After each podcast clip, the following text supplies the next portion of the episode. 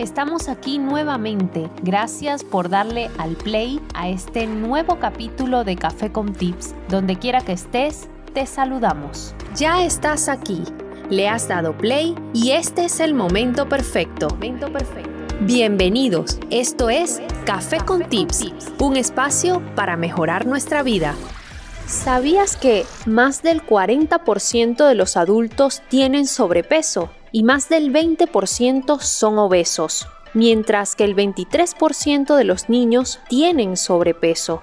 Pero a esta cifra se le suma algo realmente preocupante, y es que la mayoría de esas personas sufren de discriminación o acoso dentro de la sociedad. La gente como que no entiende cómo se sentirá esa persona, qué pensará. No, ellos únicamente la realidad es la de ellos. La compañía estadounidense United Airlines ha decidido cobrar el doble a, los, a las personas obesas que viajen en clase turista. Y lo van a hacer porque otros usuarios se quejaban de tener que compartir su espacio con viajeros extremadamente gordos. Iba al cuarto de baño, no podía ni ir al cuarto de baño, no podía ni ir al servicio porque me empezaban a gritar foca, eh, morsa y y al final era un, infierno. Y volví a mi casa pues llorando casi todos los mediodías. Trabajo donde todo ha sido telefónico o vía email y al llegar a la entrevista cara a cara pues eh, ves a la persona un poco incómoda, que no reacciona bien a tus preguntas, que está tratando de terminar muy rápido la entrevista y te da el motivo pues que no das el perfil, que la imagen que tienes no va en concordancia con la, con la imagen que quiere dar la empresa. Te da mucha rabia que la gente mire la apariencia física y no vea más allá de una persona con sobrepeso, una persona obesa. Entonces es la primera, la primera barrera que tengo muchas veces pues, para temas de trabajo o para temas de eh, relaciones interpersonales, para todo. Hice una serie de, de test y una serie de para poder pasar, hay diferentes procesos para pasar y cuando ya estaba en el último, que era ya con directamente una entrevista con el director de la empresa, pues lo primero que nada más que entré por la puerta fue decirme eso, decirme que por qué estaba tan gordo fue lo primero sin mediar palabras, sin haberme dicho hola, sin haberme dejado presentarme, me dijo que por qué estaba tan gordo. Fue sus primeras palabras. Decían, ahí va la vaca, ahí va la ballena que siempre va llena. Todo ello contribuye al desarrollo de afectaciones emocionales que pueden marcar la vida de una persona. Hoy, en Café con Tips, te daremos herramientas para sobrevivir al acoso de peso.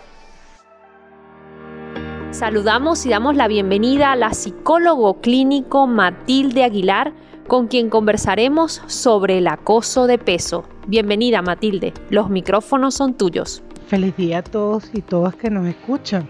Este tema es un tema importantísimo para todas aquellas personas que hemos vivido con unos kilitos de más. Hemos vivido con unos kilitos de más pero también hemos aprendido a sobrevivir a lo que socialmente se ha manifestado como el acoso de peso. ¿Qué es el acoso de peso? Importante definirlo. Acoso es ese, esa persecución, esa descalificación, esa discriminación y esa exclusión que se puede vivir a través de, de presentar determinadas características y esto lo pueden hacer distintos grupos sociales hacia un individuo o de un individuo a distintos grupos sociales por ejecución de la presión social. En este caso estamos hablando de personas que presentan sobrepeso, llámese una obesidad, un sobrepeso o una obesidad mórbida. Personas que desde muy temprana edad puedan haber presentado algunas alteraciones fisiológicas o alteraciones que tienen que ver con el sistema hormonal y que no han podido de manera de cambio de hábitos y de rutinas y de tratamientos médicos de nueva formación de hábitos reducir sus pesos corporales. Entonces esto viene obedeciendo también la demanda social de los estereotipos, estereotipos impuestos por la publicidad, por los medios y por la moda. estereotipos que además generalmente em, te presentan como que la figura ideal, la mujer súper delgada, el, hombre súper eh, musculoso, este, y bueno, que conllevan a las personas a hacer bullying a aquellas personas que no cumplen con, ese, con esa imagen que nos impone la publicidad y los medios. Y a partir de este momento vamos a darte unos tips o unos consejos para saber qué hacer si estamos pasando por esta situación. ¿Qué vamos a hacer, Matilde, si estamos eh, siendo víctimas de el acoso por tener kilitos de más? Lo principal que se debe hacer cuando estamos eh, siendo víctimas, pudiéramos decir mejor ser afectados por la situación de acoso que hacen los demás sobre las personas que tienen un sobrepeso es determinar, determinar qué está pasando con el otro. Primero darnos cuenta que existe una estructura social que viene marcada por distintos tipos de eh, tendencias, viene marcada por el estereotipo, viene marcada por las modas y estos van a marcar, lo, van a determinar lo que es la discriminación.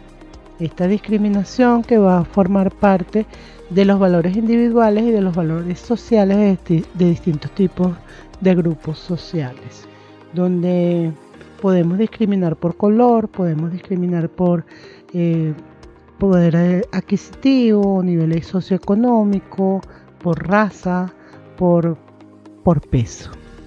Lo otro es identificar cuáles son los prejuicios que manejan estas personas y hasta qué punto ellos pueden accionar el acoso hasta excluir a las personas con sobrepeso de distintos tipos de espacio. Una vez identificado, volteamos al espejo, volteamos al espejo para darnos cuenta cómo nosotros, también marcados por esta estigmatización social, la misma persona que presenta sobrepeso se encuentra actuando su propio acoso, actuando desde el manejo errado de estereotipos.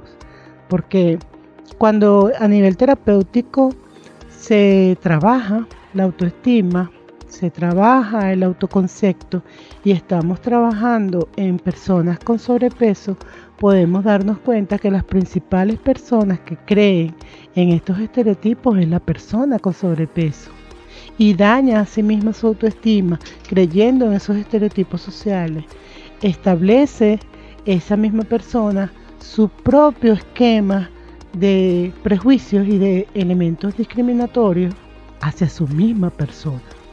Entonces, es pararnos frente al espejo, evaluar cómo estamos nosotros activando nuestros propios prejuicios, nuestra discriminación, nos estamos manejando por estereotipos y estamos siendo nosotros mismos, las personas con sobrepeso, que nos estamos autoexcluyendo. Una vez que podemos identificar estos elementos es donde se abre el espacio de trabajo para modificar desde lo individual, cambiando tú cómo ves y analizas el mundo para poder mostrarle a los otros cómo tratarte y romper con el acoso. Entonces, cuéntanos Matilde, ¿cómo empiezo yo a poner límites? Porque si no es fácil poner límites a los demás, me imagino que poner límites consigo mismo es aún más difícil. No es fácil poner límites con uno mismo, pero lo principal es observar las situaciones que has vivido donde los demás te han practicado el acoso de peso y también tú mismo has sido el actor de ese propio acoso. Un ejemplo sencillo preguntarte desde tus experiencias, escribirlas, anotarlas, ponerlas enfrente de ti. ¿Cuántas veces te excluiste tú mismo de ir a una playa, de disfrutar una fiesta, de ponerte determinado traje, de acercarte a determinados grupos sociales porque tenías un sobrepeso? ¿Cuántas veces te limitaste de disfrutar una experiencia en un parque de diversiones por temor a que se rompiera la guaya del aparato donde te estabas subiendo. ¿Cuántas veces tuviste miedo a las alturas? Porque vas pensando por el camino de que eres tan pesado que te da miedo que se rompa la escalera o se rompa el puente que estás cruzando. Entonces, este tipo de situaciones que vienen de la experiencia es importante identificarlas, porque muchos de esos miedos vienen generados por esas alteraciones y esas percepciones erróneas que tiene la persona sobre sí mismo, sobre su esquema corporal, sobre su autoconcepto y sobre su autoestima pero eso vino enseñado, instaurado a través de los mensajes que cada una de las personas que practicaron el acoso desde fuera hacia la persona con sobrepeso. Observa la situación y debes evaluar la situación. Evaluar la situación es evaluar exactamente lo que sucede, lo que me funciona y lo que no me funciona. Si este tipo de pensamientos me está funcionando no me, no, o no me están siendo útiles ¿Hasta dónde me estoy limitando yo de vivir obedeciendo este tipo de creencias, obedeciendo este tipo de pensamientos?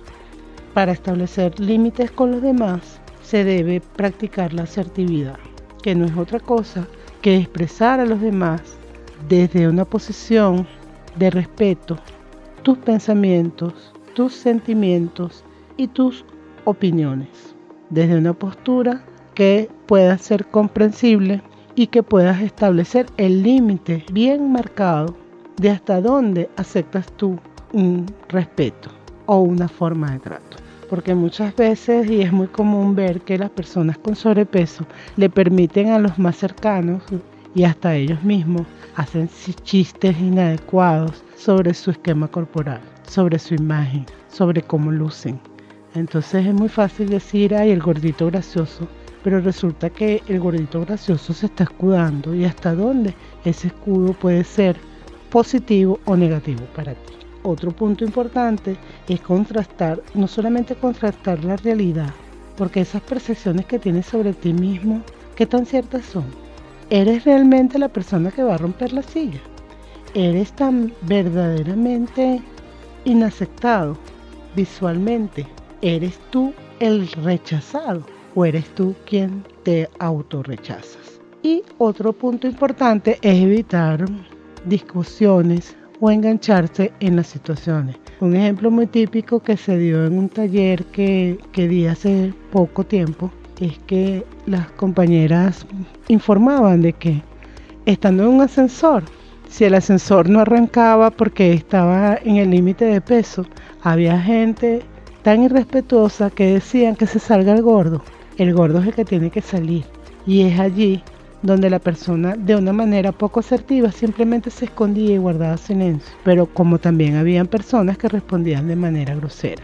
Entonces es evitar engancharte con las situaciones, identificar que es el otro que está poniendo en acción sus propios prejuicios, sus propios eh, valores discriminatorios y que no tiene nada que ver a nivel personal contigo establecer límites. Y creo que, creo que también las personas darse cuenta de que envían esos mensajes negativos hacia las personas que les afectan, que, no, que a veces manifestamos cosas a lo mejor sin querer y estamos afectando gravemente las emociones de otra persona.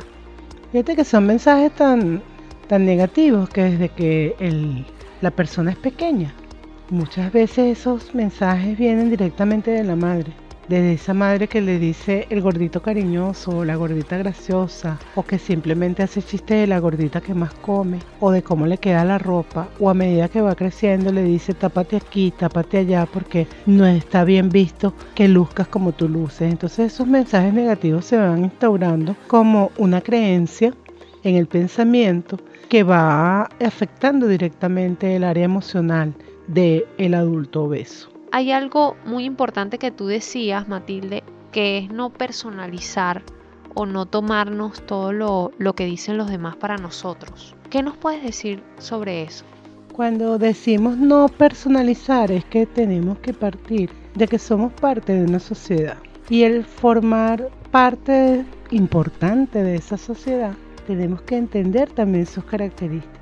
O sea, nosotros no podemos transformar años de bombardeo mediático, publicitario, donde se establecen ciertos estereotipos de la noche a la mañana. Pero sí podemos transformarlo en nuestros espacios más cercanos y sobre todo más y más importante es transformarlo desde nuestro interno. Darnos cuenta que cuando las personas hacen chistes de personas con sobrepeso, no tiene que ver con nosotros, es con sus propios prejuicios, es con sus propios estereotipos, es con su discriminación y su forma de analizar el mundo. Pero no personalizarlo, no tomarlo para mí. Y ese no tomarlo para mí comienza desde ganar seguridad en mis habilidades, en mis destrezas, en mis características, en mis competencias, fortalecer mi autoestima. Desde allí es que yo voy a poder establecer los límites más importantes. ¿Y cómo, hago, cómo hago eso, Matilde? Desde ¿Cómo, ¿Cómo yo, si soy una persona con sobrepeso y me siento mal por los comentarios que hacen a mi alrededor, me miro al espejo y, y me siento mal y yo misma me doy ese mensaje negativo, ¿cómo hago para salir de allí? ¿Cómo hago para dar ese primer paso y hacer un cambio en mi vida significativo desde lo interno? Se pueden dar tips, se puede dar recetas, pero esa es una aproximación al cambio. El verdadero cambio se da desde el trabajo terapéutico, porque el sobrepeso lleva consigo muchos elementos, por eso se, se habla de que es una enfermedad multifactorial. Entonces, esta enfermedad no solamente es biológica, química, eh, también es una enfermedad social, tiene que ver mucho con lo emocional y es importante abordarlo desde las distintas vertientes. Hay personas que por la misma condición física o biológica van a tener que vivir con su sobrepeso toda su existencia, pero desde la aceptación desde el manejo y la transformación de hábitos adecuados de alimentación, de, la vida diaria y ejercitación y el cambio de pensamiento es que la persona va a poder transformar su propia vida. Es decir, allí sí, convertirse en un gordito feliz. Pero eso va a depender de la ayuda terapéutica, porque muchas veces podemos también nosotros ver en personas que no cuentan con un sobrepeso características del obeso, características de la persona con sobrepeso. Y es simplemente porque no cuadraron en el esquema de esbeltez que nos vende la publicidad. Y también que es importante abordar desde lo terapéutico esas creencias que se fueron formando, cuáles fueron los mensajes que nos, nos estuvieron dando, qué impacto o qué trauma pudo haber producido en nosotros ese acoso que no viene de un poco tiempo, siempre generalmente ese acoso data desde la infancia o desde que la persona eh, empezó a desarrollar el sobrepeso. Entonces lo importante acá es asumir primeramente desde el valor, la aceptación de mis habilidades, mis destrezas, mis potencialidades y todas las cualidades positivas que yo como ser humano por derecho tengo. Asumirlas, romper con el esquema y si no puedo solo, buscar ayuda profesional. Bueno, Matilde, un tema bien interesante porque además el sobrepeso a veces conlleva otro tipo de enfermedades como la diabetes, como desórdenes alimenticios, como tú lo mencionabas también, desórdenes hormonales que conllevan otro tipo de, de problemas de salud, para además sumarle el tema emocional y es como un cóctel de cosas que se van acumulando que evidentemente afectan grandemente a las personas y que muchas veces los que rodeamos a una persona con sobrepeso no nos percatamos de eso o no tenemos la empatía la empatía necesaria para dar el apoyo correcto entonces, bueno, te agradezco mucho que estés una vez más compartiendo con nosotros estas cosas, estos temas que además aprendemos demasiado. Y a quienes nos escuchan, quiero dejarles tu Instagram arroba abiertamente 2.0 y el Instagram de arroba café con tips porque si quieres profundizar más sobre este tema puedes escribirnos y si necesitas terapia también. Nos despedimos, será hasta la próxima. Si te ha gustado este podcast, compártelo. Tal vez a alguien le pueda servir. Si quieres estar atento a las novedades y no perderte ninguno, sígueme en redes sociales en Café con Tips